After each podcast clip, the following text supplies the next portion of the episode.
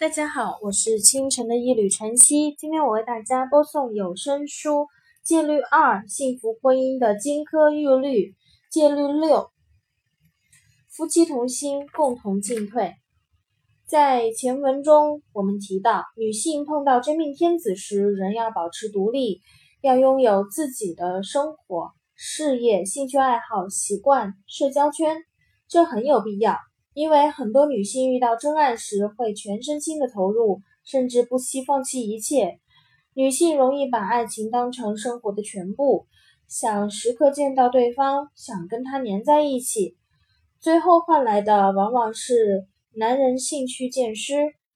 不管你信不信，其实男人更爱那种对他们若即若离的女子。女性要保留兴趣，拥有自己的生活，但是。要注意把握好度。独立的女性固然更具魅力，能让男性兴趣盎然，但过分独立效果会适得其反。要成功维系婚姻，必须牢记自己是夫妻这个小团体中不可或缺的一员。诚然，你该继续经营自己的事业，结交朋友，培养兴趣。与此同时，也要时刻提醒自己，你已经成家了。凡事不能光想着自己，做每件事情之前，都要站在对方的角度考虑一下他的感受和想法。比如，你打算晚上跟闺蜜一起吃饭、看电影，只是小事，对吧？不妨提前跟丈夫打声招呼。目的不是为了征求他的同意，万一他正好也想跟你一起看那部电影，那你和闺蜜今晚最好别选那部电影。这种礼节貌似小事，但是往往能产生奇特的效果。假设他打电话说要晚半个小时才回家，这个时候作为妻子的你不妨等他一块儿吃饭，哪怕现在饭菜正热乎着，这个时候。吃会更可口，哪怕你的肚子已经饿了，有些不耐烦。不过就是半个钟头，耐心点儿，比小两口共进晚餐的甜蜜，半个小时的等待算得了什么呢？夫妻每天保持保证有二十分钟以上的共处时间，可以吃个饭，喝杯咖啡，偎依在一起，也可以分享彼此的趣事，这样才不至于形同陌路。有聚会，要么一起参加，要么干脆谁都别去。他的远房亲戚结婚，你一定要陪在他出席婚礼，哪怕你谁也不认识，哪怕那天你有多重要的事情都要处理。如果他对你的朋友组织的除夕夜派对不感兴趣，你别强求他跟你一起去，你也别自己一个人去。如果他只是想清静过个年，不妨租碟片叫外卖，陪他一起宅在家里。关乎你们两个人的事或决定，一定要事先征求丈夫的意见。如果你想买新的被套床单，不妨先问问他喜欢什么颜色、花纹或者材质。别自作主张，不要一厢情愿地认为男人对这种事情不感兴趣。你会惊讶地发现，很多已婚男士对家具、摆设、装饰等很多细节都很在意，也很有想法。很多已婚女士认为，不论他们买什么样的衣服，这种小事，还是关乎健康、事业等方面的问题，如果不咨询丈夫的意见，他们往往会感到很气愤。男士如果发现，妻子碰到问题，只向自己的闺蜜或母亲寻求意见，却不跟她说，一定会不高兴。男人有自尊，他们认为自己能为你解决问题，自己应该能成为另一半的救星，为妻子遮风挡雨。你向他咨询意见，至少说明他在意。如今分开休假的现象在夫妻中。很普遍，我们觉得这不是什么好事。夫妻各干各的，长此以往会演变成各过各的生活。这里所说的休假是指每年的长假。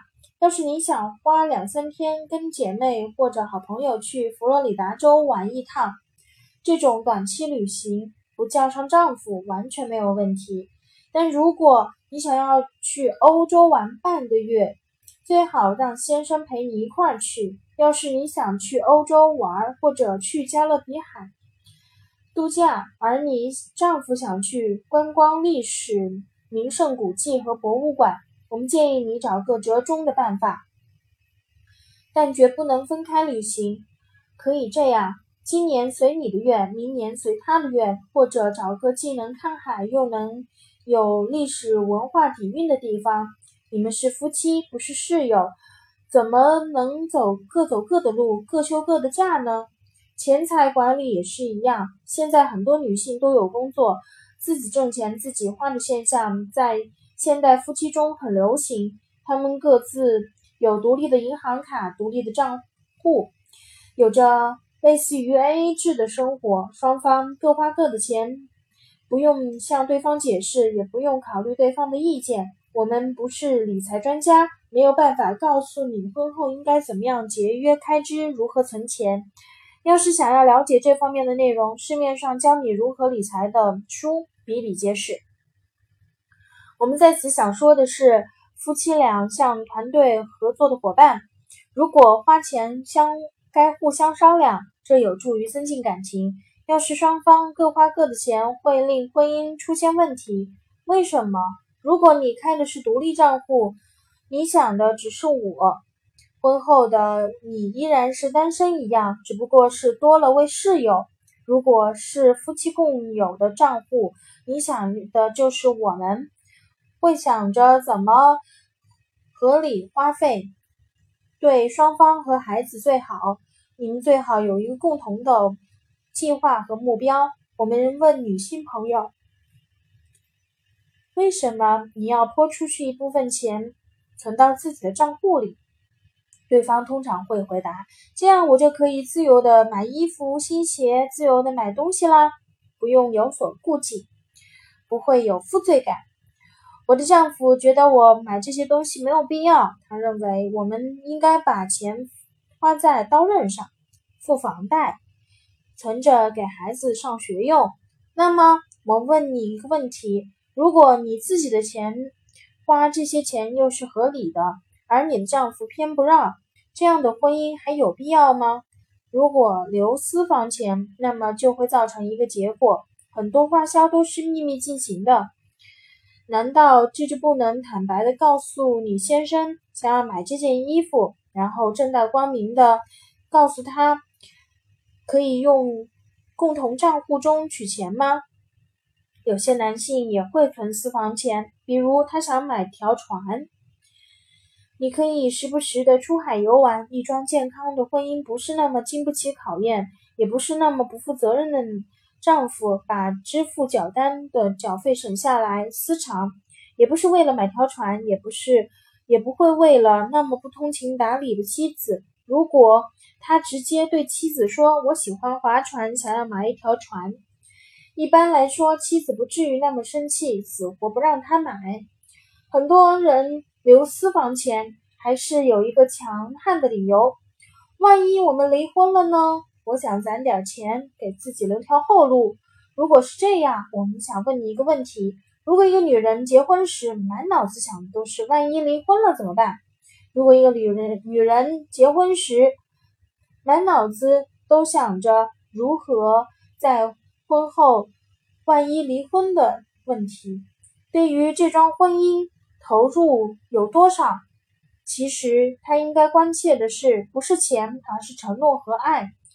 如果你坚持认为经济更独立就更有安全感，那么好吧，你可以继续留私房钱，与先生各开各的账户。如果这是你的主要目标。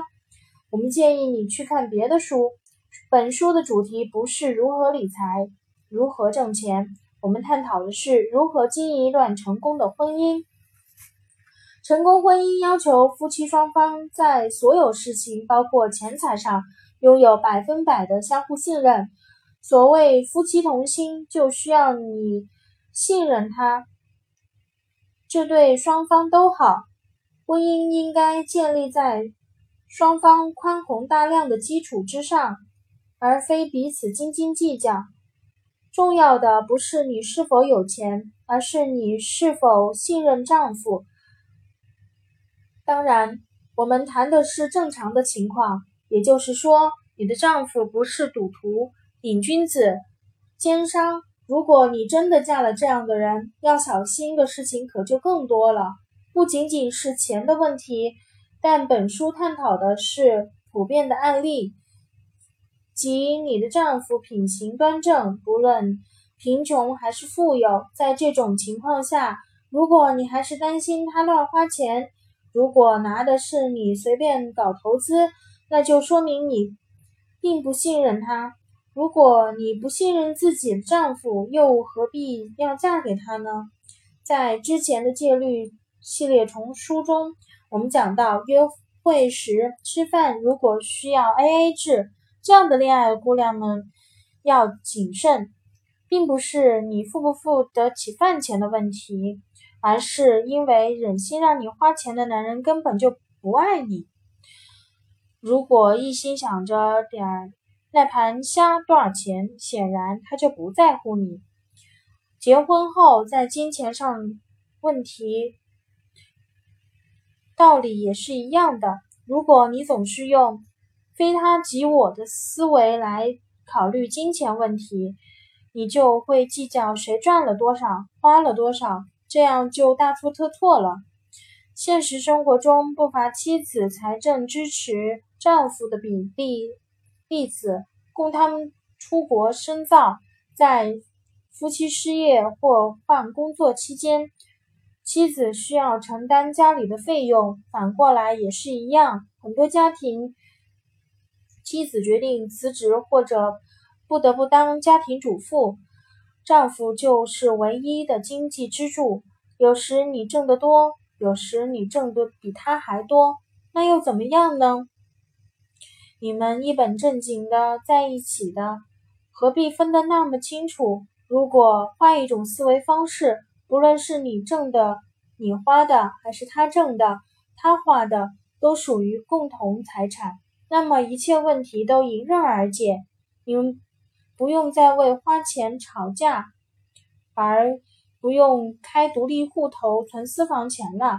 当然，也有些例外的情况，你可能需要单独管理你的钱，比如你离过婚，从前夫那儿得到一笔钱，要为你的孩子存着，或者你跟你的丈夫签了。